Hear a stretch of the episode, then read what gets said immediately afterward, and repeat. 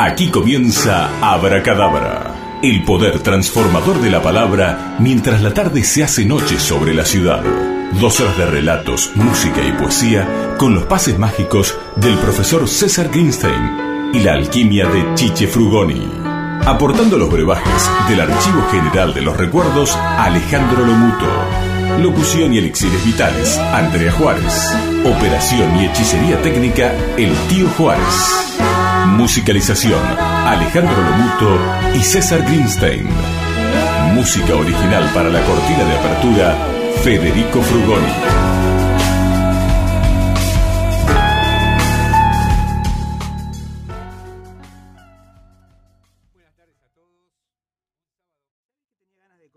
Hoy hablando, hoy tengo un tema que a ver, yo creo que les va a gustar, pero bueno, vengo escuchando no sin preocupación. En los últimos tiempos, viste, vos sabés que a mí, como a vos, Chicha, nos gusta mucho el fútbol. Sí, por supuesto. Pero vengo sorprendido, escuchando, y digo, no sin preocupación, a un montón de jugadores que han caído.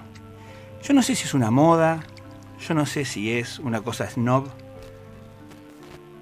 Cuando les preguntan acerca de su pasión por el fútbol, prácticamente la niegan se ha puesto de moda que los tipos que juegan al fútbol no les gusta, el, fútbol. Moda que inauguró un jugador que yo quiero mucho, pero ¿se acordás cuando Batistuta declaró que el fútbol no le gustaba? Sí, sí, me acuerdo perfecto. Me parece una, una declaración absolutamente infeliz de parte de quien, como Batistuta y otros jugadores, hacen de su tarea habitual, que es el fútbol, lo que en realidad es un, un entretenimiento, un divertimento para la gente, pero sobre todo una ilusión. Es, romper la ilusión del hincha, que finalmente es lo que sostiene aquello por lo cual ellos tienen sus honorarios que no son pocos. Por supuesto. Es decir, yo no estoy pretendiendo que los jugadores de fútbol sean hinchas del equipo en el que juegan. Entiendo que se trata de una actividad profesional. Pero por favor, no lo estén recordando cada cinco minutos a los pobres ilusos que todavía queremos una camiseta. Por supuesto. Me parece una cosa de una, de una tilinguería mental que me revela. Esto es lo mismo que si uno va a ver un espectáculo teatral, cuando está por terminar la función, aquel señor que hace, por ejemplo, de Cirano del Bergerac, se saque la nariz, ¿eh? esa nariz enorme que tenía Cirano, y le advierta a la gente, eh, no se hagan problema, de mí en realidad el teatro no me gusta y yo soy apenas un actor, esto es todo un engaño, y aquí no ha habido ningún drama. ¿Te imaginas si vos te pasa eso en el medio de una función? No, una locura. Vos te levantás y te vas, porque vos vas al, teatro para que te engañen. Se rompe la magia. Claro, un mago que diga, no, no se calienten, esto no es magia, le voy a contar el truco. Te rompe la ilusión. Bueno, lo mismo pasa con estos tipos, o como estos jugadores que declaran que ellos son profesionales y que en realidad el amor por la camiseta se ha terminado. Muchachos, ya lo sabemos, pero no lo estén recordando cada cinco minutos porque van a matar la ilusión, que es lo que sostiene. La esencia. La esencia. Entonces, pero es ejercer una, profesión sin vocación. claro, pero además, muy bien lo que decís, Sandy, pero además ejercerla desde el cinismo. Del de advertirle al otro que sí se ilusiona, mire, en realidad a mí no me importa. No es así, exactamente. Eh, la verdad que a mí mientras me pague no me importa cómo sale el partido, porque finalmente parece eso. Y yo ya vuelvo a repetir, tengo 48 años, no soy tan iluso, pero déjenme suspender la incredulidad durante 90 minutos, muchachos. No me estén recordando cada 10 minutos que en realidad no, no les importa el destino de nuestros colores. Y entonces empecé a, pensar, digo, lo que son los modelos mentales. ¿Cómo, puede ser que, decir, cómo puede ser que no se den cuenta de que lo más importante, la mirada ilusionada del hinchún este, crédulo, es lo que sostiene esa pasión. Y entonces empecé a ver que en la vida en realidad son todas estas miradas ilusionadas e interesadas las que sostienen la pasión de la gente por cada una de las cosas que hace. Y entonces se me ocurrió que era un buen momento para hablar de eso, de esas creencias profundas, esos este, supuestos básicos acerca de quiénes somos y, cuál es el mundo en el, que en el que somos quienes somos, eso que llamamos paradigmas o modelos mentales, que me pareció que valía la pena que lo conversemos juntos en Abra Cadabra. Y entonces ese va a ser el tema de hoy, ¿no? Conversar sobre estas creencias profundas que determinan cómo vemos el mundo y cómo tomamos acciones en él. Y recordando esto, dije, bueno, a ver, ¿cuál es un ejemplo de inspiración, un ejemplo de, de alguien que rompió los modelos mentales imperantes en su época y provocó realmente una revolución. Y, a lo largo del programa de hoy vamos a ir conversando acerca de alguna de estas personas. Y la primera persona que se me ocurre, vos sabés, Chiche, que, que buena parte de mi tarea profesional y mi, la he hecho trabajando en cuestiones que tienen que ver con el management, la dirección de empresas. Y también sabes, porque te lo he comentado, que una de mis pretensiones al, al hacer nacer Abracadabra junto con vos es alejarme de allí, partir desde allí, es decir, partir en este doble sentido, ¿no? Sí, de señor. salir desde ahí, desde ese puerto, pero también comenzar a alejarme para, para dedicarme a cuestiones que tienen que ver más con el espíritu. Pero sin embargo, no puedo evitar que muchas veces alguna de mis viejas este, eh, creencias o, o- o supuestas sabidurías, o por lo menos conocimientos que uno tiene, me vuelvan a, a recordar algunos, algunos episodios y algunas personas. Y entonces tenía una pregunta para hacerle, y hacerle a los dos también, y en general a la gente que nos escucha. Si yo le dijera, miren, hay una máquina que ocupa buena parte de los días de todos los días de nosotros, que es la máquina que cambió el mundo. Ustedes, ¿cuál me dirían que es esa máquina? ¿Cuál te parece que es? Yo, yo sostengo que hay una máquina que cambió el mundo. Ahora, ¿cuál es esta máquina? Y por supuesto no hay una respuesta única, pero hay una respuesta que yo quiero articular. Yo digo, yo sostengo, hay una máquina que cambió el mundo, cambió radicalmente el mundo en el que nosotros vivimos. Este, ¿Cuál les parece que será esa máquina? ¿Qué te parece, Chiche? Yo te digo, ¿cuál es la máquina que cambió el mundo? Y yo creo que tiene que ver algo con la comunicación, ¿no? Interesante, por ejemplo, la radio, Puede ser la radio, la la televisión, tele, el telégrafo, el telégrafo, el teléfono. el teléfono. No cabe duda que son invenciones extraordinarias. Andy, ¿se te ocurre alguna? Más atrás, la imprenta, la imprenta de Gutenberg, La el hecho de imprenta. trasladar las ideas Mm. a través de los libros. Los libros. Interesante, la, la imprenta, la, la- la- la palabra impresa, provoca un cambio Sí. de pensamiento. Después algún día vamos Sí. a hablar, porque lo que logra la palabra impresa es convertir al pensamiento humano, que hasta ese momento solamente se transmitía por este, tradición oral, en este, mucho más este, sostenido en el tiempo y más Más imperecedero y además más Claro. masivo. Pero lo que yo voy a proponer es que la máquina que cambió el mundo es el automóvil. Y voy a explicar por qué es el automóvil. Primero, a- a- Andy, como, como empieza a intuirlo, tiene que ver con el transporte, también tiene que ver con la, con la comunicación. El automóvil es básicamente Sí, por supuesto. también una herramienta de comunicación. Este, pero voy a explicar por qué. Y para eso tengo que contar la historia del hombre que hizo que esto fuese posible. Y voy a hablarles de, de Henry Ford. Henry Ford nació en una granja de Dearborn, en Michigan, en el año 1863. Sin embargo, fueron las máquinas y no las semillas o los granos lo que cautivaron su atención. Desde muy joven comenzó a trabajar como reparador de maquinaria de campo y más tarde se convirtió en ingeniero jefe de una usina eléctrica en Detroit de la recién creada Edison Illumination Company. Este Edison es Thomas Alva Edison, Eh, el gran inventor norteamericano, que años antes ya había creado la, la lamparita incandescente y ya en ese momento tenía empresas eh, de usinas productoras de, de energía eléctrica. Bueno, Ford trabajó para Edison. No sé si todo el mundo conoce este dato.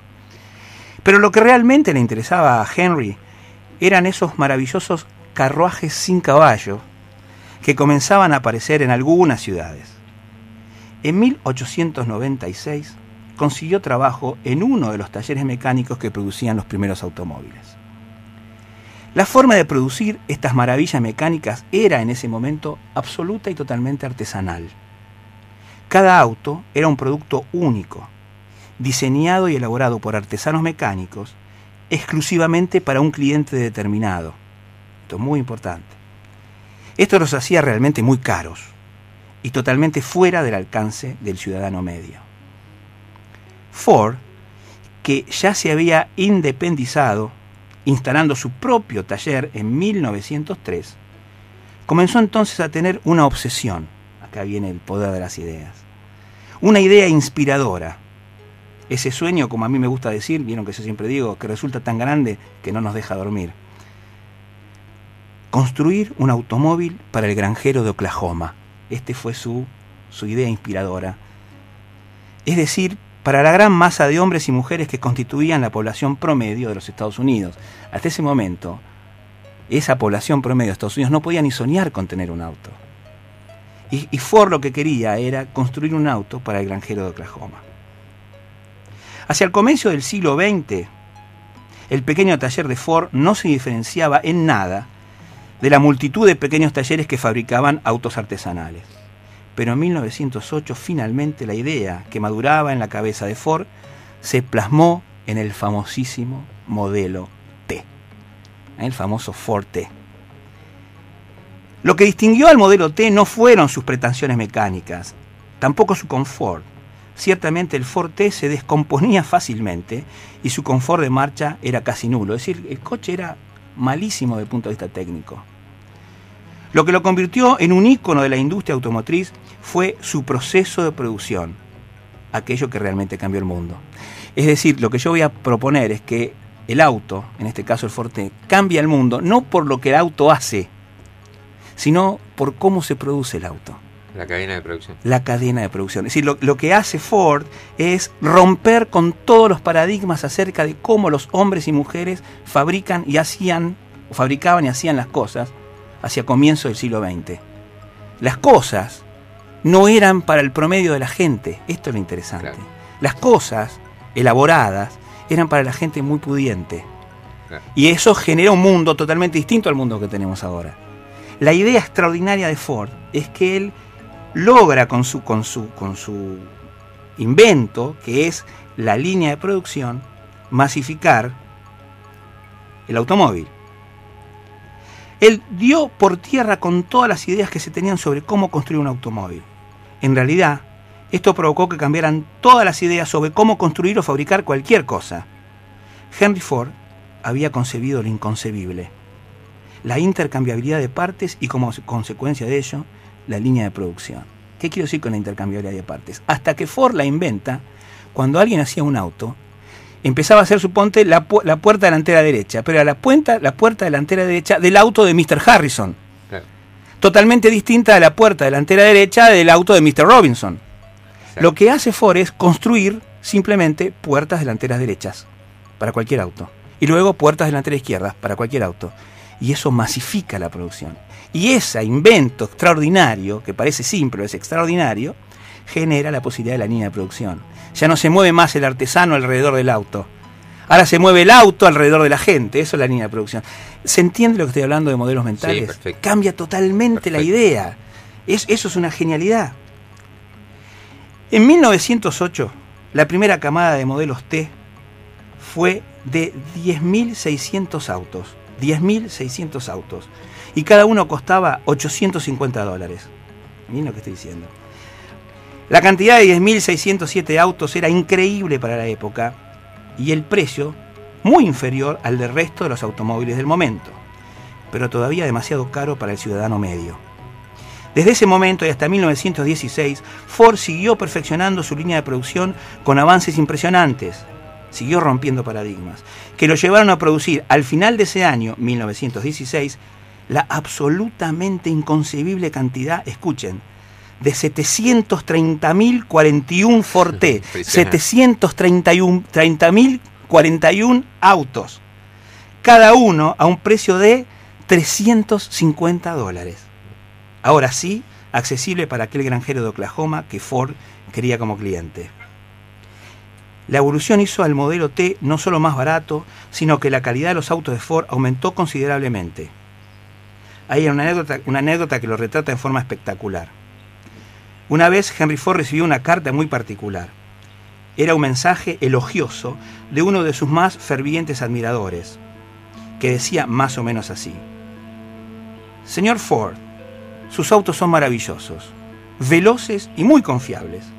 Para mi ocupación son la mejor herramienta, ya que la velocidad y la confiabilidad son esenciales para mi vida.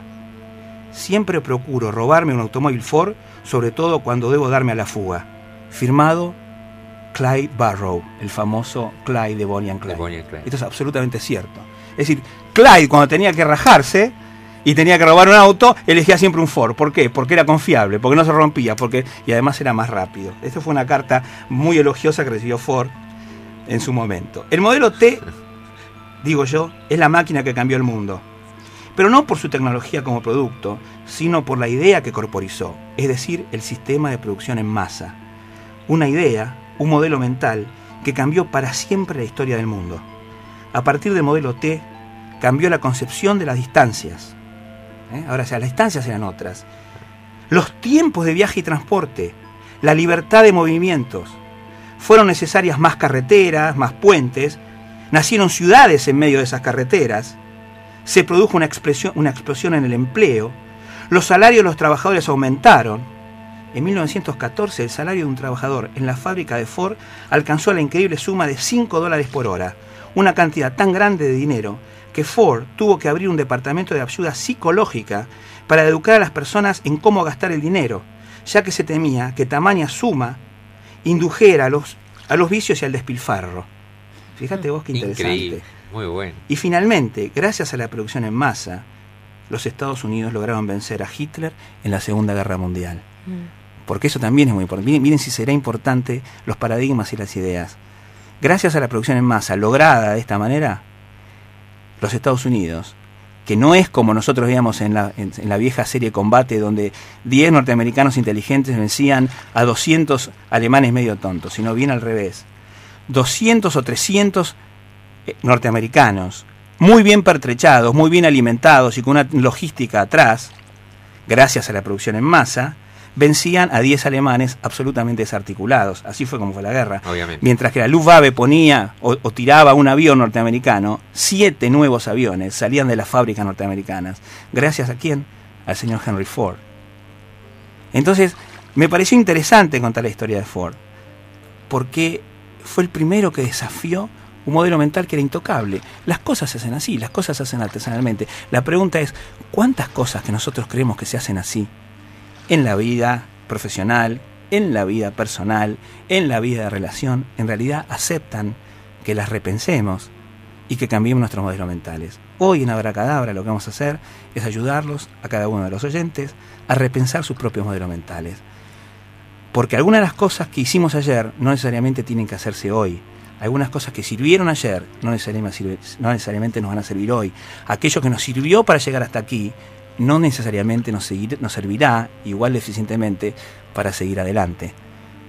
Porque el ayer es fenómeno, pero también hay un mañana.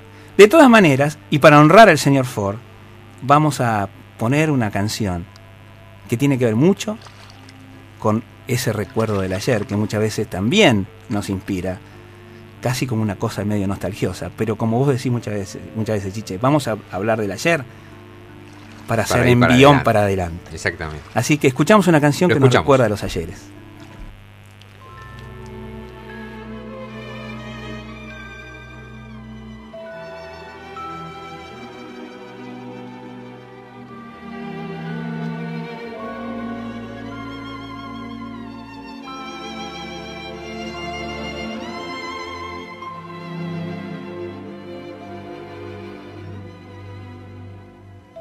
Yesterday.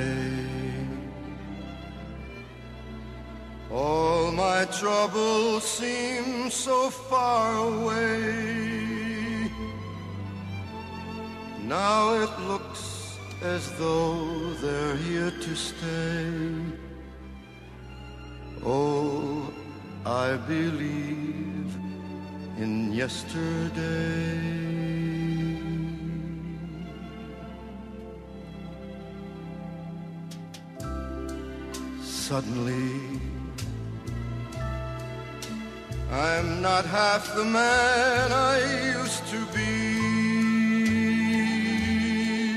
There's a shadow hanging over me.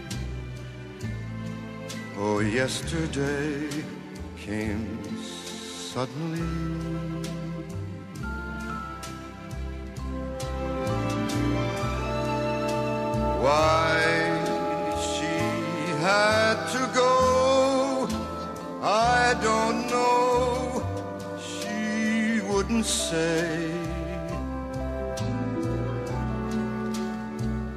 I said something wrong. Now I long for yesterday. Yesterday. Love was such an easy game to play. Now I need a place to hide away.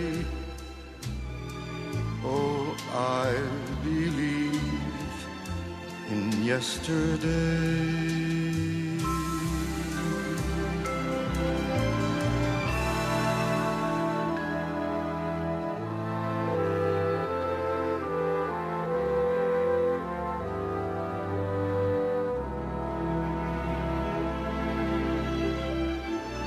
I said something wrong.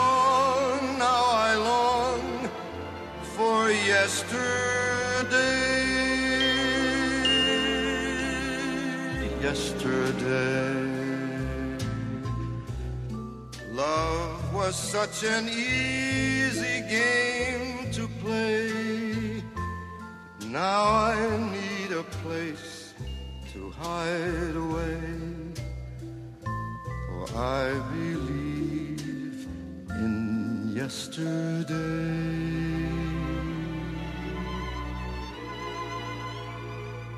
Yes,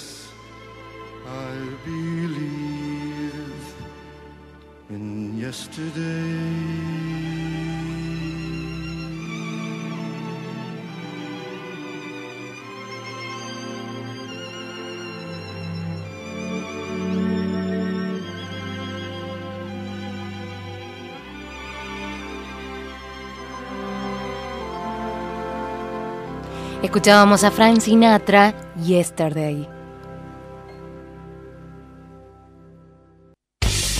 Abracadabra. Para querer creer que la magia, la sorpresa y la alegría son un destino posible. Con el profesor César Greenstein. En la actualidad la computadora como producto es, una, es un producto que, que cambia un montón de también de paradigmas. ¿no? Otra vez la- el paradigma de la instantaneidad, por ejemplo. Sí, exacto, de la globalización. Claro, es decir, pero yo creo que lo que tiene la computadora, además, es esa carga explosiva de la instantaneidad. Eh, antes, cuando vos, por ejemplo, tenías que enviar una carta, Sí, tenías que tenías pasar varios días. A que físicamente. sí, el, el tema de, de- de- de la digitalización es. Eso sí que rompe con montones de paradigmas, porque eh, las cosas empiezan a ser inmateriales. Vos tenías que mandar una carta y tenías que esperar que llegara la carta. Y tenía que llegar el sobre escrito. Si vos tenías que escribir un sobre. Y, y eso tiene un tiempo material imposible, por más rápido que sea, vos lo tenés que llevar, porque es algo que es material. Lo que logra la computadora, y sobre todo la computadora sumada a Internet, A internet, por supuesto. eh, es la instantaneidad. Vos envías un mail, envías un correo electrónico, y mientras vos lo estás terminando, vos haces enter, tocas la, la- la- la tecla de enter en tu computadora, y en menos de lo que tarda en contarlo, está en China, en Japón, en donde Sí, fuera. exactamente.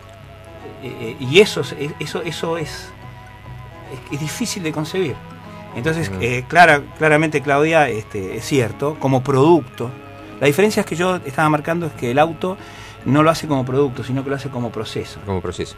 Eh, y hoy las computadoras se producen conceptualmente de la misma manera que se hacía en el, el, el Forte, o sea, en masa Exactamente. con intercambiabilidad de partes y con una línea de producción. Pero este, no, no, no cambió nada en cuanto a la forma de producir. Sí, no cabe duda que cambió en, en cuanto a las posibilidades que abre.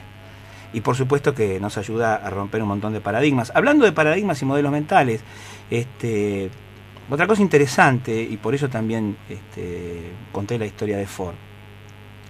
Cuando uno mira el mundo, uno cree que ve lo que pasa. Y en realidad uno no ve lo que pasa, nunca uno puede ver lo que pasa. Uno puede ver dentro de lo que pasa, de la enorme cantidad de cosas que pasan, aquellas cosas que nuestros modelos mentales nos permiten ver. De alguna manera, algún maestro mío una vez me dijo, no es que vemos con nuestros ojos, vemos con nuestros modelos mentales. Vemos con unos filtros que nos hacen ver solo lo que nosotros queremos ver, lo que nos importa ver. Vamos a hacer un, pequeño experimento que lo podemos hacer cual- cualquiera de las personas que nos está escuchando. En el lugar donde estén en este momento, miren a su alrededor. Y si yo les preguntara, cuéntenme qué está pasando en este momento, en el lugar donde estén, no importa el que fuere, seguramente ustedes van a tener un montón de respuestas. Así que les voy a dar 10 segundos para que miren, y en silencio, yo no voy a decir nada, miren lo que está pasando.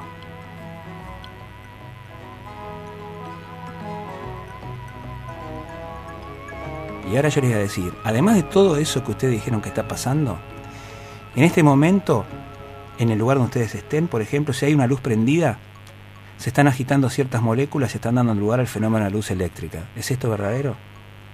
En este momento, algunas de las personas que están escuchándonos, por ejemplo, están haciendo la digestión de lo que comieron hace un rato. En este momento, en cada una de las personas que están escuchándonos, están naciendo y muriendo células humanas. ¿Qué quiero decir con esto? Es infinita la cantidad de cosas que pasan y estoy seguro que casi nadie de las personas que están escuchando pensó en eso. Habrá pensado en la radio, habrá pensado en una mesa que está allí, habrá pensado en una persona que está acompañando, habrá pensado, estoy escuchando un programa de radio, que es normalmente lo que hubieran dicho. Pero lo interesante es que en el mundo pasan un montón de cosas, infinita cantidad de cosas más que las que nuestros ojos alcanzan a ver.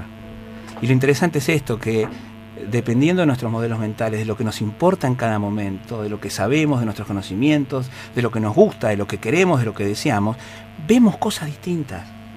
Y esto es un gran secreto de la comunicación humana. Aprender a darse cuenta que el otro puede estar viendo algo que yo no veo. Porque, por ejemplo, vamos a suponer que de pronto esta explicación de que alguien está haciendo la digestión de lo que acaba de comer parece banal, trivial, hasta tonta. César, ¿cómo me salís con esto? En realidad lo que pasa es que yo estoy escuchando un programa de radio, que estamos charlando aquí, conversando acerca de las cosas que decís, etc. Pero de pronto, en una de las casas donde eso está pasando, a alguien le duele el estómago. Y la pregunta es, ¿cuál de las dos explicaciones sobre lo que está pasando es más efectiva ahora que a alguien le duele el estómago? ¿Aquella que solo contempla que estamos escuchando la radio? ¿O aquella que contempla que estamos escuchando la radio, pero que además hemos comido algo? Porque fíjense, si solo recordamos que estamos escuchando la radio, puede ocurrir algo de nefasta consecuencia para los que hacemos abracadabra, que digan, este programa da dolor de estómago. y apaguen la radio. ¿Eh? Pero si se recuerdan que además de estar escuchando la radio comieron algo y recordarán que está haciendo la, dice, ah, lo que se interrumpió fue la digestión, no tiene nada que ver con la radio. Sigamos escuchando la radio aquellos que no le duele el estómago y tomemos algo para el dolor de estómago. ¿Me explico? Sí, sí, por supuesto. ¿Y qué quiero decir con esto? ¿Cuántas veces en el día nosotros descartamos por inservibles, ineficientes, increíbles, tontas, banales, a un montón de cosas que la gente nos dice que están ocurriendo o que nos dice que están pasando? Simplemente porque no compartimos los mismos intereses. Pero de pronto, aquella cosa tonta, banal, inefectiva que nos dijeron, puede ser la tabla de salvación para articular alguna situación que queremos resolver. Escucha a los demás, incluso al torpe e ignorante también ellos tienen su propia historia, dice Desiderata. Entonces es bien interesante eh, esto que estamos proponiendo los modelos mentales, por, por aquello de que todo el mundo tiene un modelo mental distinto. Todo el mundo ve cosas distintas porque le interesan cosas distintas, porque sueña cosas distintas, porque anhela cosas distintas, porque se inspiran cosas distintas. Y tal vez a través de, de estas reflexiones que estamos proponiendo, empecemos a crear un lugar con espacio para personas que piensen distinto, que vean cosas distintas, pero no por buenismo, porque nos conviene, No, porque nos nutrimos de... Nos ayuda. Claro, nos, nos ayuda, nos nutrimos y crecemos en lo que el otro está viendo.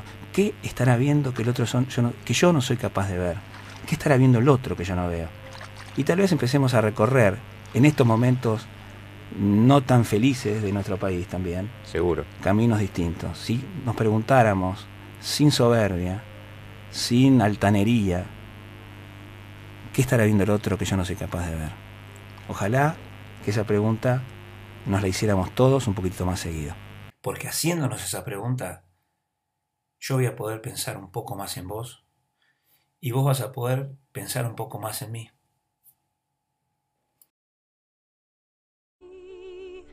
Think of me fondly when we've said goodbye. Remember me once in a while. Please promise me you'll try. Then you'll find that once again you long to take your heart back and be free.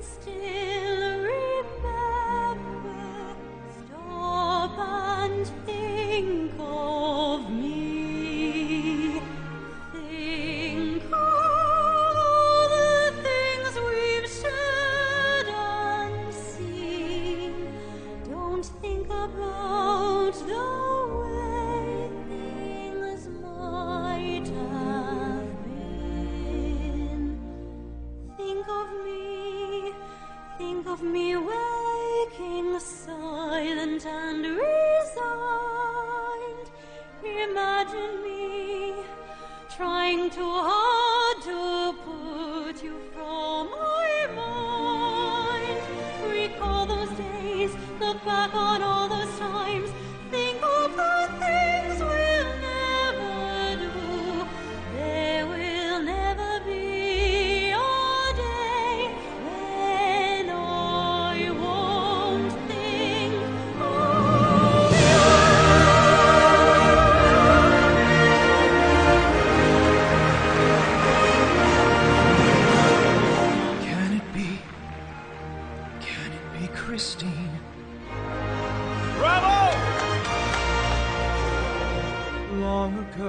it seems so long ago, how young and innocent we were. She may not remember me, but I remember. Flowers fade, the fruits of summer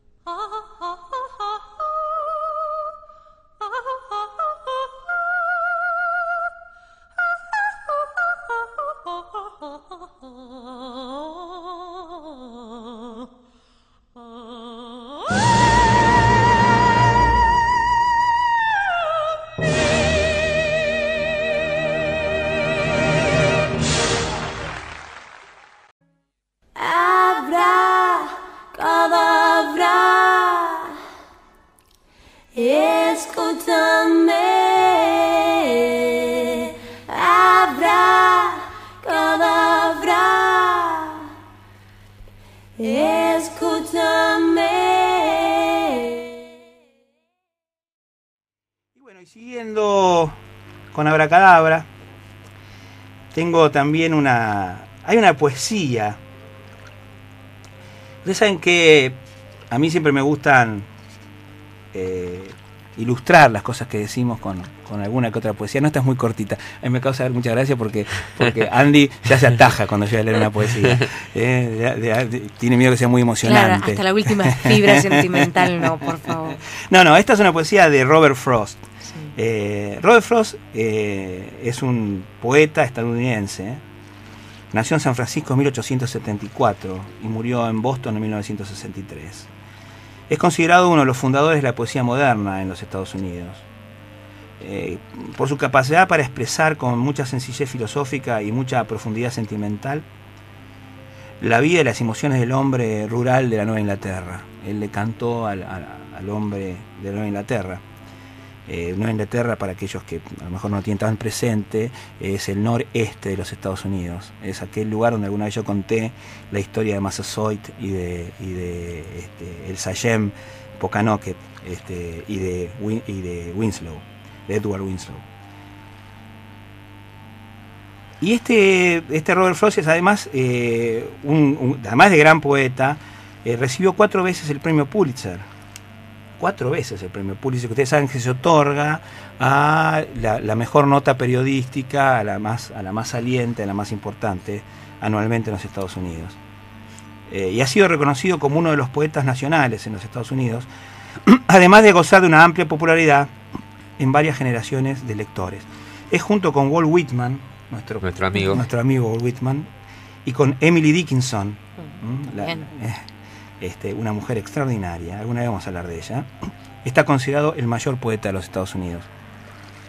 Y me pareció interesante traer este, a la mesa una pequeñísima poesía de Robert Frost, que tiene que ver con esto de las ideas y que tiene que ver con, con el tema de los modelos mentales, que dice así, dice, el ojo en sí no tiene el poder de ver. No podemos ver nada hasta que somos poseídos por la idea, hasta que la tenemos en nuestra, en nuestra mente. Y luego no podemos ver ninguna otra cosa. ¿Eh? Esta, esta es la reflexión de Robert Frost Excelente. sobre los modelos mentales y los paradigmas. Así que bueno, nos quedamos pensando un poquito en eso y, y ya volvemos con Abracadabra. Me gustan más los sueños del futuro que la historia del pasado. Thomas Jefferson.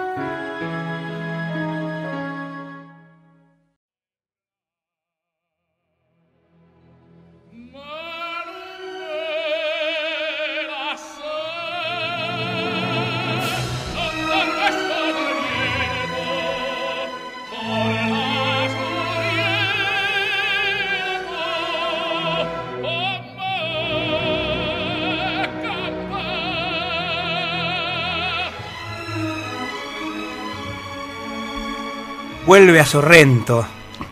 Y la gente se preguntará por qué. ¿Por qué esta canción? ¿Por qué? ¿Qué tiene que ver esta canción de Torno a Sorrento con los modelos mentales? Bueno, tiene mucho que ver. En primer lugar, así como cuando yo decía, preguntémonos qué está viendo el otro que yo no soy capaz de ver, tiene que ver con qué ideas inspiran al otro, que no son mis propias ideas. Torno a Sorrento es una canción, una famosísima canción italiana, que tiene la particularidad de ser una de las canciones con más letras distintas que se conozcan. Torna Sorrento no tiene una sola letra. Ha sido inmortalizada por esta versión que estábamos escuchando, cantada por Luciano Pavarotti, que es la más conocida de las versiones. Pero Torna Sorrento ha, ha inspirado a distintos autores que le han puesto letra a esta música y tiene infinidad de letras distintas. Y me pareció una excelente metáfora de lo que son los modelos mentales. La pregunta es ¿por qué será tan inspiradora? Bueno, tal vez habría que conocer un poquitito también a Sorrento. Sorrento es una pequeña ciudad de, de, de campaña en Italia que tiene en la actualidad unos 16.500 habitantes, una pequeñita ciudad. Es en la actualidad un popular destino turístico al cual se arriba este, desde Nápoles eh, y desde allí se domina toda una vista hermosa del Golfo de Nápoles y del Monte Vesubio. Está unida con Amalfi por una estrella carretera que serpentea entre los más altos acantilados del Mediterráneo. Eso es Tomás Sorrento. Existe una leyenda que sostiene que el nombre de Sorrento deriva de las míticas sirenas. De allí viene Sorrentum, que quiere decir sirena. Estos extraños este, seres, originalmente en la más pura mitología griega eran mitad mujeres y mitad, Pez. no, mitad ave. Mirá. Esto es lo interesante. La gente cree que las sirenas eran mitad pez y, mi- y mitad, muj- y mitad mujer. Sí. Originalmente la mitología griega son mitad pez, eh, mitad, mitad mujer y mitad ave. Luego esta idea con el tiempo cambia y encontramos después en los poemas homéricos, eh, sí, que son una reformulación de la más este, antigua tradición mítica griega, las encontramos ya convertidas en las sirenas que detienen a Ulises. Exactamente. ¿eh? En aquel, o que pretenden detener a Ulises y que Ulises este, se hace atar a aquella escena de, de la Odisea, que en el momento decían que Utile- Ulises, Odiseo en realidad, se hace atar al palo mayor de su embarcación para escuchar, porque, porque lo, lo que las sirenas producían era un canto maravilloso, Canto celestial, maravilloso. extraordinario, pero lo hacían para atraer a las tripulaciones a los, este, a los ro- a las rocosas costas y cuando las, las, eh, los barcos varaban, las sirenas que eran muy crueles comían la carne de la tripulación, se alimentaban de la tripulación. Y entonces este, Odiseo se hace atar para no, no caer víctima del canto de las sirenas. Pero este, tal vez un dato que la gente no conocía, las sirenas eran primero mitad mujer, mitad ave, y luego mitad mujer y mitad pez. Bueno, el nombre de Sorrento deriva entonces de Sorrentum, que quiere decir sirena. Su prosperidad data del periodo imperial, cuando en la cercana Capri los emperadores, primero Augusto y después Tiberio, solían pasar sus vacaciones. Los templos más importantes de Sorrentum eran los de Atenea, esto era común en toda Grecia, que haya templo de Atenea, pero la particularidad es que existe en Sorrento, o existía en Sorrento, el único templo consagrado a las sirenas en toda la Grecia antigua. Este, este, este templo fue destruido por el tiempo y solo hay este, Ruinas. noticias, claro, ni siquiera ruinas, hay No. noticias y, y se sabe que existe este, este templo por eh, cosas que se cuentan de la época, pero, pero el, el templo no, no aparece. Desapareció. Exactamente. Según el historiador latino Diodoro Siculo, Sorrento fue fundada por Líparo, hijo de Ausonio, quien era rey de los Ausones, cuyo reino se llamaba Ausonia y es hijo de Odiseo Ajá. y la bruja Circe. Otra vez la historia que se entronca con la mitología. ¿No? Bueno, eh, toda esta belleza y todo este misterio místico que rodean a Sorrento han inspirado una de las canciones italianas más populares, Torna Sorrento. Y como yo decía, el hecho notable es que la misma melodía sirve de base para numerosas letras. Diferentes autores, algunos conocidos y otros anónimos, han visto en Sorrento, en su mar, en sus acantilados o en su historia, lo que han querido ver. La versión tal vez más conocida es aquella que inmortalizó, como yo decía, Luciano Pavarotti, que es una canción de amor. La canción que canta Pavarotti es una canción de amor, donde el, el- amante le pide a su amada que vuelva a Sorrento, que vuelva a él. Pero existen otras, por ejemplo, hay una que está en castellano, que cuenta una historia de amor, pero sin ningún punto de conexión, más allá de que ocurre en Sorrento, con la versión italiana. Existen otras, por ejemplo, una que sirvió como himno revolucionario de los anarquistas y libertarios. Fíjate vos el hecho, ¿no? Así que bueno, creo que Sorrento, como les decía, es una muestra cabal de lo que veníamos diciendo, de cómo cada uno ve aquello que su modelo mental le permite ver. Vemos lo que vamos a buscar. La mirada humana es siempre interesada. Alentemos pues nuestra propia imaginación. Dejemos volar nuestras propias palomas, soñemos nuestros propios y mejores sueños, mientras el gran Pavarotti nos inspira con su versión de Vuelve a Sorrento.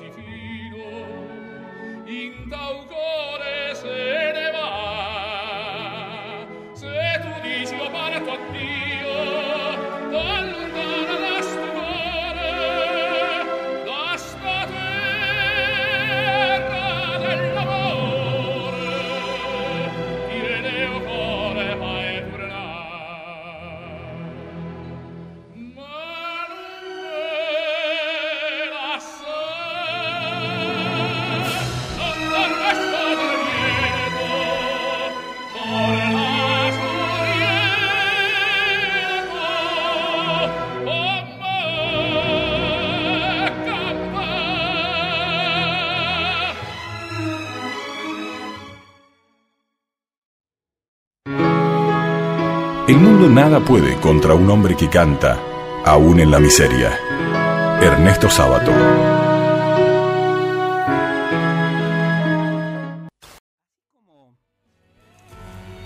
Como las ideas pueden inspirarnos para lo bueno,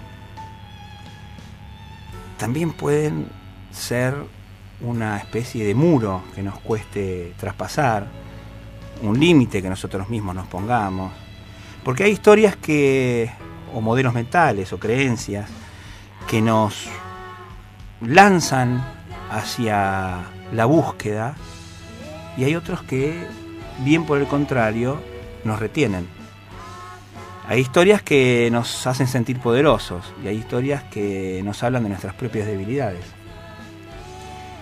Y hasta donde yo pude aprender en mi, en mi tarea, en mi trabajo, muchas veces tenemos, cada uno de nosotros, un montón de estas historias que nos recuerdan nuestras propias debilidades.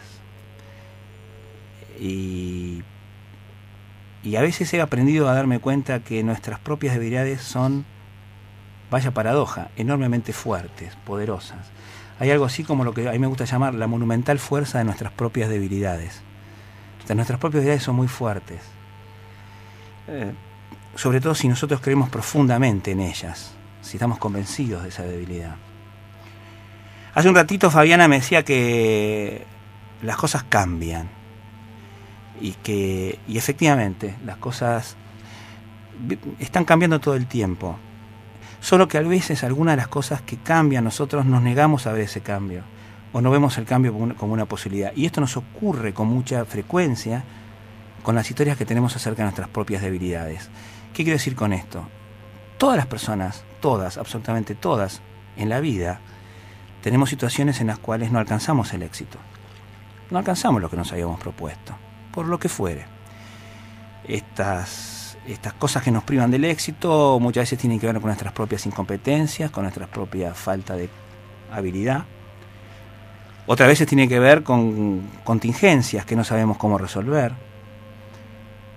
Pero lo interesante es que si nos mantenemos vivos, si mantenemos nuestra perseverancia y nuestra, nuestra, nuestro deseo, cada una de esas cosas que una vez no pudimos vencer, podremos vencer la próxima vez, porque las cosas cambian. Y cambian también nuestras habilidades, y cambian también nuestras circunstancias, y cambian también nuestras competencias. Cada vez que se nos presenta un enemigo que nos parece imposible de vencer, y siempre recuerdo a Rainer María Rilke, aquel este, poeta de lo difícil, que sostenía que debemos aferrarnos a las cosas que, que nos, nos dificultan el accionar, porque son aquellas que nos permiten crecer. Crecemos, como decía Rilke, siendo vencidos decisivamente por seres invariablemente superiores. Entonces, cada vez que nos enfrentamos a una situación que no podemos vencer, la próxima vez podremos. La próxima vez, si lo intentamos, siempre tenemos la posibilidad. Ahora, muchas veces lo que hay que hacer es aprender, es cambiar, cambiar las cosas que hacemos, hacernos cargo de las cosas de una manera distinta, no repetir los errores del pasado. Y para eso se necesita pedir ayuda, se necesita eh, que alguien me enseñe. Una de las grandes habilidades de las personas es la capacidad para pedir ayuda. Pero ¿qué pasa? A veces estamos tan convencidos de nuestras propias debilidades que ya no vemos a nuestras debilidades como algo que puede cambiar. Es interesante porque cuando yo explico en mis cursos o, en mis, o mismo en el libro, eh, yo no dejo de recordar que cuando decimos que algo es una debilidad nuestra, en realidad no estamos describiendo a eso que es una debilidad, estamos describiendo una situación en la cual una habilidad o competencia nuestra no fue suficiente para alcanzar el logro que buscábamos. Y por eso lo llamamos habilidad. Se nos genera la opinión de que en ese momento éramos débiles. Pero esta opinión, y aquí lo que Fabiana creo que marcaba, puede cambiar. Las opiniones pueden cambiar. Las opiniones tienen una estructura temporal. Las opiniones son algo que alguien dice en un momento determinado del tiempo referido a una determinada circunstancia, a una determinada habilidad y a una determinada situación de éxito o fracaso. Pero cambiado el tiempo, cambiada la habilidad, cambiada la circunstancia, esa opinión puede cambiar. Cuando nosotros decimos que somos débiles, solo estamos diciendo que fuimos débiles en esa oportunidad. Pero no es que cuando nacimos nacimos débiles. No es la debilidad algo que nos pertenece indivisiblemente de nuestro ser más íntimo. La debilidad tiene que ver con una habilidad. Y si yo cambio la habilidad, puedo volverme mucho más fuerte de lo que yo era. Pero cuando nos olvidamos de eso y cuando tratamos a la, a la debilidad como algo que es así, como un hecho y no como una opinión, no como una posibilidad, sino como una circunstancia fáctica, imposible de cambiar, estas debilidades se vuelven enormemente poderosas y nos evitan de avanzar. Por eso les digo yo, la monumental fuerza de nuestras propias habilidades. Y para esto tengo un cuento. Un cuento muy lindo que alguna vez leí en algún libro. Este, es un cuento de un elefantito. Me acuerdo cuando éramos chicos, cuando yo era chico, les conté que pasaba buena parte de mis fines de semana en la casa de mi abuela, que vivía en Avellaneda, mi abuela Lola. En aquellas épocas no había tantas, tantos entretenimientos, y yo tengo 48 años, no, no hace tanto, pero sin embargo, no había televisión por cable, no teníamos PlayStation, teníamos el Metegol y teníamos un montón de cosas y éramos súper felices también. Pero había una diversión que sobre todo en, los, en las ciudades o en los pueblos del Gran Buenos Aires, que era el circo. Había circos itinerantes, circos medio ranfañosos y rantifusos, de dos, de dos payasos, un mago un poco muerto de hambre y tres o cuatro animales mal, mal alimentados y mal atendidos, que sin embargo hacían las delicias de la fantasía de los chicos. Y ahí me gustaba ir a esos circos, cada tanto íbamos. Pero una cosa que a mí siempre me llamaba la atención y que luego cuando leí este cuento dije, es verdad, tiene razón lo que dice. Uno veía, por ejemplo, los elefantes del circo, esos enormes este, animales, muy, muy este, entrenados para responder a las, a las órdenes de su instructor, con esa fuerza fenomenal, incluso haciendo alarde de esa fuerza fenomenal en algunos de los números que, que formaban parte del menú del, del circo. Pero cuando uno salía del circo y se iba alejando mientras las tardes se hacía noche, veía la silueta de ese elefante en la playa ¿eh? del circo. Y el elefante estaba ahí, con una cadena atada a, alguna de sus patas. Esa cadena en el otro extremo estaba atada a una estaca de madera. Y esa estaca de madera estaba clavada en el piso. La pregunta es, ¿para qué estaba esa estaca y para qué estaba esa cadena? Porque no cabe duda que el elefante tenía la suficiente fuerza para irse si quería, sin que la cadena o la estaca le impidieran su, su- su fuga. ¿Para qué ponían esa cadena? Porque era obvio que algún motivo tenía, si no, no estaría, pero que no podía ser el de evitar por fuerza la huida del animal. Y lo que contaba este cuento dice que, bueno, ocurre que cuando el elefante era muy chiquito, lo dejaron en, los dejaban en la misma playa, esa de, de- de- donde estacionaban los carruajes y esas cosas, y lo ataban con una cadena y una estaca. Y tal vez el elefantito, las primeras veces que le pusieron esa cadena y esa estaca, intentó irse. Pero en ese momento y en esa circunstancia, sus fuerzas no alcanzaban para poder escaparse, no podía sacar la estaca, porque todavía era chiquito y era débil. Pero junto con esas intenciones de escaparse, el elefantito aprendió una cosa. Aprendió que no podía irse. Aprendió que la estaca era lo suficientemente fuer- fuerte como para impedirle irse. Y creció con esa idea. Creció con esa intuición. Y esa intuición fue tan fuerte que luego, de grande, con esa fuerza fenomenal para irse donde quisiera, jamás volvió a intentar. La estaca no estaba atada a la tierra. La estaca estaba atada al pasado. Estaba atada a una creencia en la, propia debilidad. Entonces la pregunta con la cual nos vamos a... y dejamos esta parte de abracadabra es ¿cuáles son las estacas que nosotros tenemos en nuestra vida? ¿Cuáles son ese conjunto de creencias fuertemente arraigadas que nos hablan de nuestra propia debilidad para cuando vienen los desafíos, no ya no, no vencerlos, muchas veces ni siquiera intentarlo? ¿Cuál es tu estaca?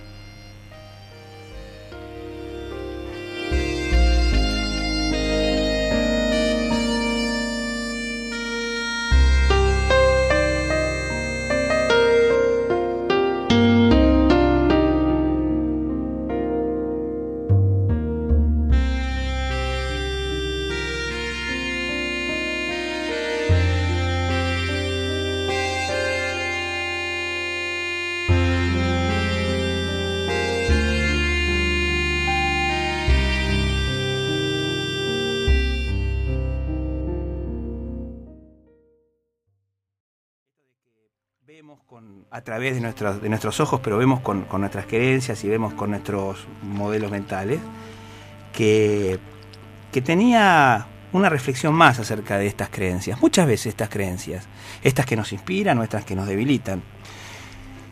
Cuando nosotros no nos damos cuenta que son apenas creencias, formas de verlo, modelo mental, que hay otra manera de ver las cosas, conspiran enormemente contra nuestras posibilidades de comunicarnos con el resto de las personas. Cuando nosotros no vemos a nuestras creencias como creencias, cuando no vemos a nuestros modelos mentales como modelos mentales, cuando lo vemos como la verdad revelada, nos olvidamos de que el otro puede estar viendo otra cosa y entonces no, no nos damos tiempo a escuchar la versión del otro. Y entonces etiquetamos a los otros, les ponemos una etiqueta, El rótulo. un rótulo.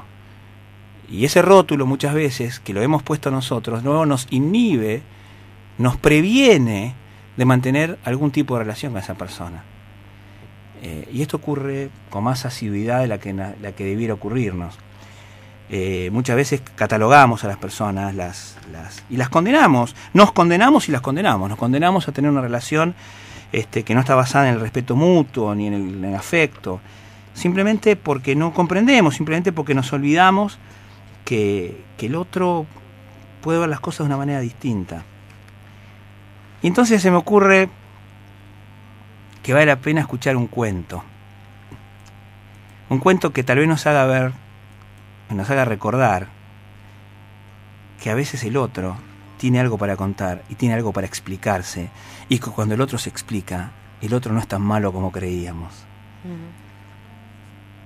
Y dice más o menos así el cuento. El bosque era mi casa. En él yo vivía y me importaba mucho ese lugar. Trataba de mantenerlo siempre cuidado y limpio. Me gustaban mucho las flores silvestres y los nuevos brotes verdes de los árboles. Un día de sol, mientras estaba yo limpiando la basura que unos turistas desaprensivos habían dejado en un claro del bosque, escuché pasos. Como podía tratarse de algún peligro, corrí a esconderme detrás de un árbol.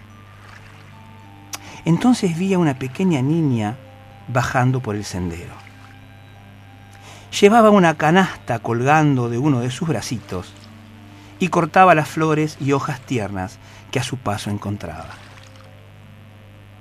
No podría asegurar por qué, tal vez por esta actitud, quizá porque estaba vestida de una forma muy rara, toda de rojo y con su cabeza cubierta, como si quisiera que nadie supiera quién era ella. Lo cierto es que desconfié de aquella niña. Naturalmente la detuve y le pregunté quién era, de dónde venía y a dónde llevaba todo eso. Me contestó con una extraña historia sobre su abuelita y la canastita con el almuerzo que le llevaba. Parecía una persona honesta, pero estaba en mi querido bosque, cortando mis flores y brotes tiernos, y ciertamente parecía sospechosa con esa vestimenta que llevaba. Por eso decidí que debía enseñarle que no estaba bien andar por el bosque ocultando su cara y cortando flores y brotes verdes. La dejé seguir su camino, pero corrí, adelantándome, hasta la casa de su abuela. Cuando vi a esa linda viejecita, le comenté lo que había pensado, y ella estuvo de acuerdo en que su nietita necesitaba una pequeña lección. Acordamos que no se dejaría ver hasta que yo la llamara, y por eso se escondió debajo de la cama. Cuando llegó la niña y abrió la puerta, la invité a pasar al dormitorio, donde me había acostado vestido como su abuelita. La niña entró algo acalorada y al verme me dijo algo desagradable sobre mis enormes orejas. Ya me habían insultado antes y por eso traté de suavizar las cosas, sugiriendo que mis enormes orejas me ayudarían a oírla mejor. Mi intención era darle a entender que ella me agradaba y por eso quería prestar mucha atención a lo que me decía. Pero ella hizo otro comentario agraviante sobre mis ojos saltones. Se imaginarán cómo me estaba comenzando a sentir respecto de esa niña que, bajo una apariencia bella, escondía a una persona muy agresiva y desagradable. Aún así traté de, traté de superar mi enojo diciendo que mis grandes ojos me ayudaban a verla mejor. Su siguiente insulto realmente me llegó. Ocurre que mis dientes me acomplejan mucho, y esta niña se rió de ellos, señalando lo grandes que eran. Ahora sé que debía haberme contenido, pero no lo hice.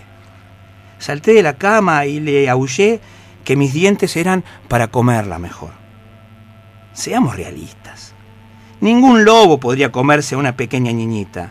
Todo el mundo sabe eso. Pero esta loca niña comenzó a correr por toda la casa gritando, mientras yo la seguía tratando de calmarla. Para no seguir ocultándome en un disfraz, me había quitado la ropa de la abuela, pero esto agravó aún más las cosas. De repente, la puerta cayó destrozada y apareció el guardabosque con su hacha. Lo miré y me quedó claro que yo estaba en problemas. Había una ventana abierta detrás de mí y huí por ella rápidamente. Me gustaría decir que ese fue el final de la historia, pero la abuelita nunca contó mi versión de lo ocurrido. Se corrió la voz de que yo era malo y desagradable. Todo el mundo comenzó a evitarme. No sé qué fue de aquella niña con esa extraña vestimenta roja, pero si quieren saber algo de mí, desde entonces no he vuelto a vivir tranquilo y feliz. ¿Cómo se llama este cuento? Caperucita Roja. Japerucita Feroz y el Lobo Bueno. Espectacular. ¿Eh? Todos conocemos la historia de Caperucita Claro. Roja, pero nunca habíamos escuchado La versión desde la el lado versión del, lobo. Espectacular. ¿eh? Así que, como para pensarlo, ¿no? Y. y- porque. ¿Cuántas veces nos habrá pasado esto en la vida? ¿Cuántas veces nos habrá pasado que nos encontramos a quien creemos que es el lobo malo? Y el lobo malo también tiene su historia y a veces hay que escuchar la historia, porque ¿sabes qué? Cada loco tiene su tema. Cada persona tiene su sueño. Cada persona tiene derecho a tener ese sueño. Porque, como alguien, un amigo de este programa dice, cada loco, cada loco tiene su tema.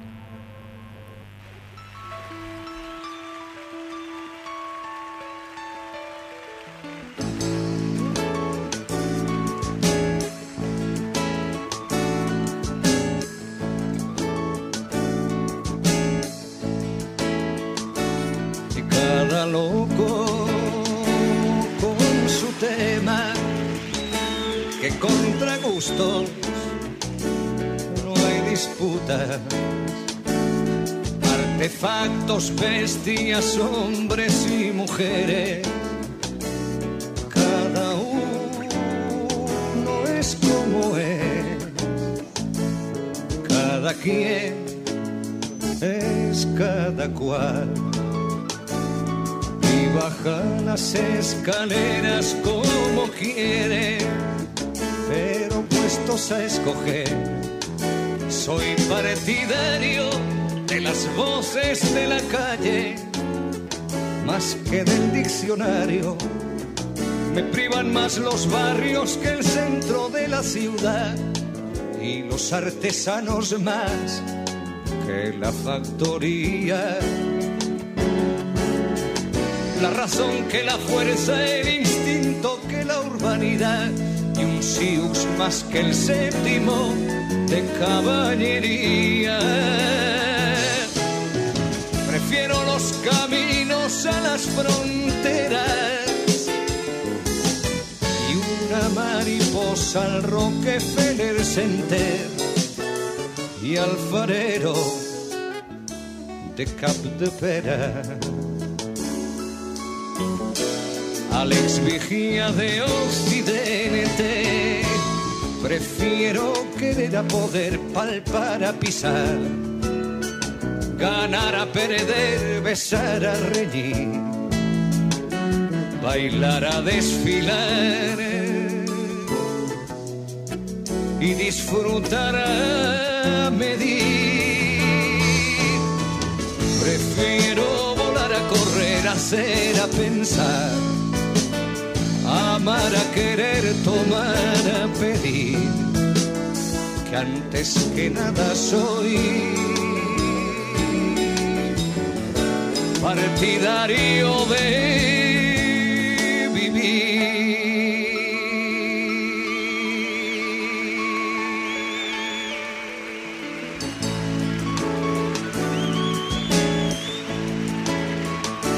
Y cada loco con su tema, que contra gustos no hay ni puede haber disputa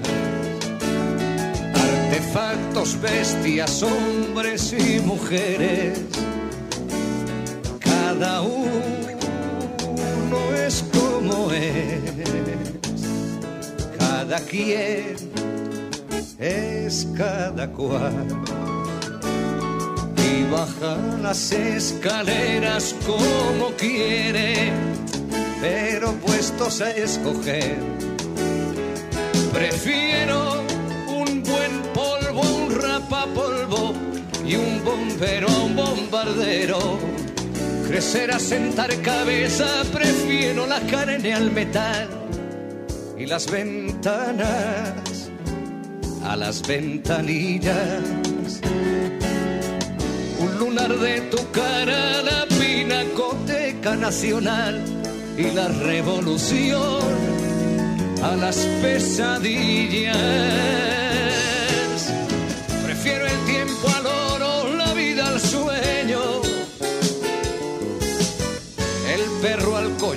Las nueces al ruido y al sabio por conocer. a los locos conocidos. Prefiero querer a poder palpar a pisar, ganar a perder, besar a reír, bailar a desfilar y disfrutar a medir. Prefiero volar a correr, hacer a pensar amar a querer, tomar a pedir, que antes que nada soy partidario de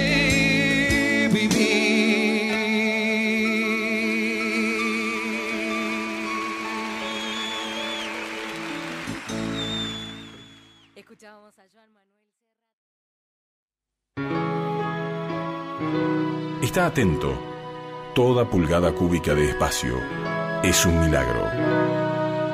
Walt Whitman. Me gustaría saber por qué esa misma estaca que ató al elefantito y lo condicionó en su adultez, a una plantita débil la ayuda a transformarse en un árbol fuerte. ¿Qué es la diferencia? ¿El sujeto? Gracias por cerrar, gracias por hablar, gracias por, por acompañarnos. Un beso grande, soy Adriana. Jujurá, jujaju. Muy lindo. Muy, Muy buena la pregunta de Ariana. ¿eh? Este, a ver, ¿qué se me ocurre decir con respecto a esto, Adri? En primer lugar, tanto la estaca que ata al, al elefantito como la estaca que vos mencionás, que permite a una planta, cuando es pequeña y débil, crecer y luego hacerse fuerte, fuerte, son metáforas. Y tenemos que ser muy cuidadosos con el manejo de las metáforas porque nosotros hablamos metafóricamente, permanentemente hablamos metafóricamente. ¿El peligro cuál es? El peligro está en utilizar una metáfora y luego olvidarse que es una metáfora y entonces este, tratarla como si la cosa fuera real. Eh, y, eso puede ser en realidad el origen de esta inteligentísima confusión, que estoy seguro que no es una confusión, sino que es un llamado a la reflexión que vos nos haces. Este, en el caso de la metáfora de la estaca que retiene al, al elefante, lo que estamos hablando son de un conjunto de historias poco poderosas acerca de quién somos nosotros que nos previenen de actuar. Entonces aquí esta estaca es, una, es- esta metáfora representada en la estaca tiene que ver con esta imposibilidad de acción. En el caso que vos marcás, la misma este, imagen física sin embargo, remite a una cosa totalmente distinta, que es, uno podría decir, mira, esta estaca es, metafóricamente hablando, el conjunto de creencias y valores que sostienen la columna vertebral del pensamiento de una persona. Y entonces allí se explica de por qué es tan necesaria y sobre todo en los primeros momentos, cuando damos los primeros pasos, esta taca no puede faltar. Entonces otra vez, eh, eh, eh, creo que tiene que ver con el lenguaje metafórico. Entonces, usemos la metáfora sin olvidarnos que es una metáfora. Es lo que yo siempre digo, ¿no? Este, si yo digo, ustedes me van a entender qué quiero decir con esto. Si yo digo Andy o- o Chiche, si yo les digo Alejandra, mi mujer, digo, Alejandra es un sol. ¿Qué es lo que ustedes entienden? Cuando yo digo Alejandra es un sol. Que irradia luz en tu vida, que te da. Una, es una razón de ser para vivir. Que me da calor, que irradia luz, etcétera. Es decir, hablo, se dan cuenta que estoy hablando metafóricamente. Estoy seguro que si yo digo Alejandra es un sol, ustedes no van a decir, uy, pobre César, tu señora es un astro celeste que tiene en su interior este, reacciones químicas de miles de millones de grados centígrados. Obviamente. No, no piensan eso. Entonces, otra vez, la metáfora nos permite a nosotros, muchas veces, esos, esos atajos explicativos. Ahora, lo que no hay que hacer es luego perderse en la metáfora. Entonces, es, es excelente la- lo que nos, Sí, nos plantea Adriana. Y yo creo que la, que la solución, Adri, a esta especie de dilema intelectual eh, tan inteligente que proponías tiene que ver con eso. Es la misma imagen visual, pero en dos metáforas quizá opuestas y totalmente distintas. Exacto. Y esto nos, nos, nos va depositando ya eh, en el final del día de hoy. Y bueno, hoy hemos tratado de recorrer este asunto de las creencias, los modelos mentales, la forma en que etiquet- etiquetamos a veces a las personas, esto que yo estaba diciendo recién del cuentito del lobo. Y quería cerrar, Chiche, Andy, con una historia personal. Esto es algo que me pasó a mí. Que también tiene que ver con esto de, de qué rápido etiquetamos y cuánto sufrimos luego por estas etiquetas. Y lo interesante es no solamente sufrimos, no es que cuando nosotros etiquetamos a otro hacemos sufrir al otro, eso va de suyo. Cuando lo etiquetamos, lo radiamos en nuestra vida, este, le quitamos posibilidades y lo hacemos sufrir. Pero también sufrimos muchas veces nosotros mismos por esta, esta, esta, esta forma de etiquetar a las personas. Nosotros nos perdemos luego de interactuar con esa persona. Eh, nos perdemos su riqueza, nos perdemos la luz que puede irradiar, etcétera, etcétera. Y esto me, me, me, me recuerda, yo estaba en la ciudad de Asunción, en Paraguay, y había sido invitado por, por el presidente de IBM Paraguay, el señor Carlos Knaps, un caballero este, ex- espectacular, de una cultura, una bonomía, una, inteligencia realmente superior, es una persona que yo quiero, admiro y respeto mucho. Y bueno, Carlos había escuchado alguna de mis, de intervenciones en, la, en IBM Argentina y me invitó a participar de un trabajo en el Paraguay. Y entre otras cosas, él organizó una actividad que yo dirigía y la regaló a sus principales clientes. Este, como una muestra de afecto y de respeto, él creyó que una actividad conmigo era algo que ellos iban a saber apreciar. Un regalo. Así que hicimos un curso que duró dos días, este, espectacular. Espectacular no por mí, sino por la gente que ahí estaba, eh, personas de, de gran valía. Entonces cuando estábamos terminando y estábamos hablando de este asunto de los modelos mentales, eh, y la gente estaba muy reflexiva, Carlos me dijo, mira, eh, alguna vez leí una historia que quiero compartir contigo. Y me contó una historia que él había leído, pero para mí fue me generó una experiencia personal de aprendizaje que quiero compartir con ustedes. La historia que me contó Carlos Naps dice que se trata de un par de chiquitos y el subte de Nueva York. Era una tarde de agosto, una tarde, a 5 de la tarde de un viernes en la ciudad de Nueva York. Agosto regalaba esos días bochornosos de calor y Nueva York hervía en, ese atardecer este, de verano. A las 5 de la tarde las personas salían presurosas de sus trabajos para dirigirse a sus casas para comenzar el fin de semana. Agotadas, cansadas, abrumadas por, el, por la tarea y el calor, muchas de estas personas eran literalmente absorbidas, chupadas por las bocas de los subtes de la ciudad de Nueva York. Multitudes de personas tomaban esos subtes esa tarde. En, en las entrañas de la ciudad de Nueva York, de la Gran Manzana, viajaban los vagones atestados de gente, atestados de personas. En uno de esos vagones, lleno de gente, viajaban dos chicos, de unos 9 y 10 años de edad, en compañía de quien era a todas luces su papá, un señor en sus tempranos 40. El tema es que estos chicos no paraban de moverse.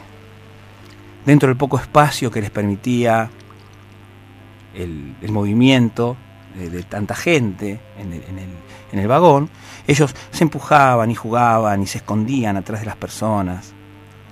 Y la verdad que eso les generaba al resto de las personas una molestia. Pero aparentemente lo que más le molestaba a las personas que compartían el vagón no era tanto lo de los chicos, sino la actitud del papá, que los miraba como embelesado, como ausente. Cuando esto pasó un rato y esto ya pasaba, na- nada sucedía, el papá no hacía nada, alguien, amparándose en el anonimato que provee un subte de Nueva York en una tarde calurosa de agosto a las 5 de la tarde, pegó el grito. ¿Por qué no hace detener, de molestar a este par de maleducados? Se escuchó. En ese momento el papá salió de su ensoñamiento. Reaccionó rápidamente, llamó a sus hijos por sus nombres. Los chicos inmediatamente dejaron toda actividad, se pusieron al lado de su papá, y entonces este hombre dijo con voz clara y fuerte, quiero pedir disculpas a todas y cada una de las personas que van en este vagón. Ahora que me lo han hecho ver, puedo darme cuenta que la actividad de mis hijos, corriendo y, empujándose, deben haber molestado a más de uno. Y con toda razón. Y es probable que también les haya causado eh, mayor molestia aún el hecho de que yo no los corrigiese a tiempo. Quiero, sin que esto sea una excusa que me exima de mi responsabilidad, explicarles lo que ocurría porque creo que merece una explicación. Es verdad, me quedé absorto viendo a mis hijos jugar. Ocurre que hace mucho tiempo que no los veo jugar. Hemos pasado los últimos dos meses junto al lecho de enferma de su mamá, internada en un hospital de Nueva York. Lamentablemente, estamos volviendo del entierro de su mami. Cuando me contaron esa historia, se llenó de congoja mi corazón. Reconozco que, que, que me caían las lágrimas cuando me contaron esto. Pero lo interesante fue cuando después me volví para la Argentina, cuando volvía para mi casa. Las palabras de Carlos seguían resonando en mi conciencia. Y la pregunta que me hice es, ¿y por qué me afectó tanto? Yo no conocía a esos chicos, no conocía a su papá, no conocía a su mamá. Ni siquiera sé si la historia es real o simplemente una anécdota. Y entonces me di cuenta que yo no lloré ni por los chicos, ni por el papá, ni por la mamá. Lloré por mí. Lloré por la estrechez de mi alma. Lloré porque me di cuenta que muchas veces en mi vida yo había sido tan apresurado a juzgar a alguien como lo habían sido las personas que estaban en aquel subte. Porque muchas veces me creí, y aún me creo con razón, para elevar mi juicio por encima del juicio de los demás y pretender tener como únicas valederas a mis propias razones para jugar a los otros. Y que lo hice torpe y, apresuradamente. Y entonces lloré por cada vez de las veces que juzgué injusta y apresuradamente a cada una de las personas que me rodean. Y fue un extraordinario aprendizaje, porque también me di cuenta de una cosa, que cuando uno juzga apresuradamente tal vez esté haciendo un daño que después sea muy difícil reparar. Y por eso hay que ser muy cuidadoso. Porque hay una vieja historia que dice que había un papá artesano y su hijo, que trabajaban juntos, eran, eran carpinteros. Y el chico, a medida que fue creciendo, empezó a ser agresivo con sus padres y con sus amigos. La rebeldía de la adolescencia. Entonces un día el papá le dijo, ven y vamos a hacer, necesitamos hacer una puerta juntos. Y tomó la madera más cara y más noble que tenía y durante tres días hicieron juntos con su hijo una puerta maravillosa, hermosa, una pieza única de artesanía. Cuando terminaron de hacer la puerta, estaban orgullosos de su trabajo juntos. Y entonces le dijo, bueno, ahora te voy a pedir una cosa, hijo mío. Te voy a pedir que tomes el punzón y le hagas, restañes esta puerta, le vayas quitando, la, marques, la marques profundamente, le, hayas, le hagas pequeños agujeros y rayas en la puerta. El chico lo miró y le dijo, pero no, nos costó mucho trabajo hacerla, te pido por favor que hagas eso. Así que el chico, el adolescente, to- tomó el punzón y empezó a romper la puerta. Cuando la dejó bastante afeada, el papa le dijo, bueno, es suficiente. Ahora te pido que lo que vamos a hacer es arreglemos juntos la puerta. Tomemos cera y tomemos algo de madera y pasta para reparar y reparémosla. Y así lo hicieron, la repararon.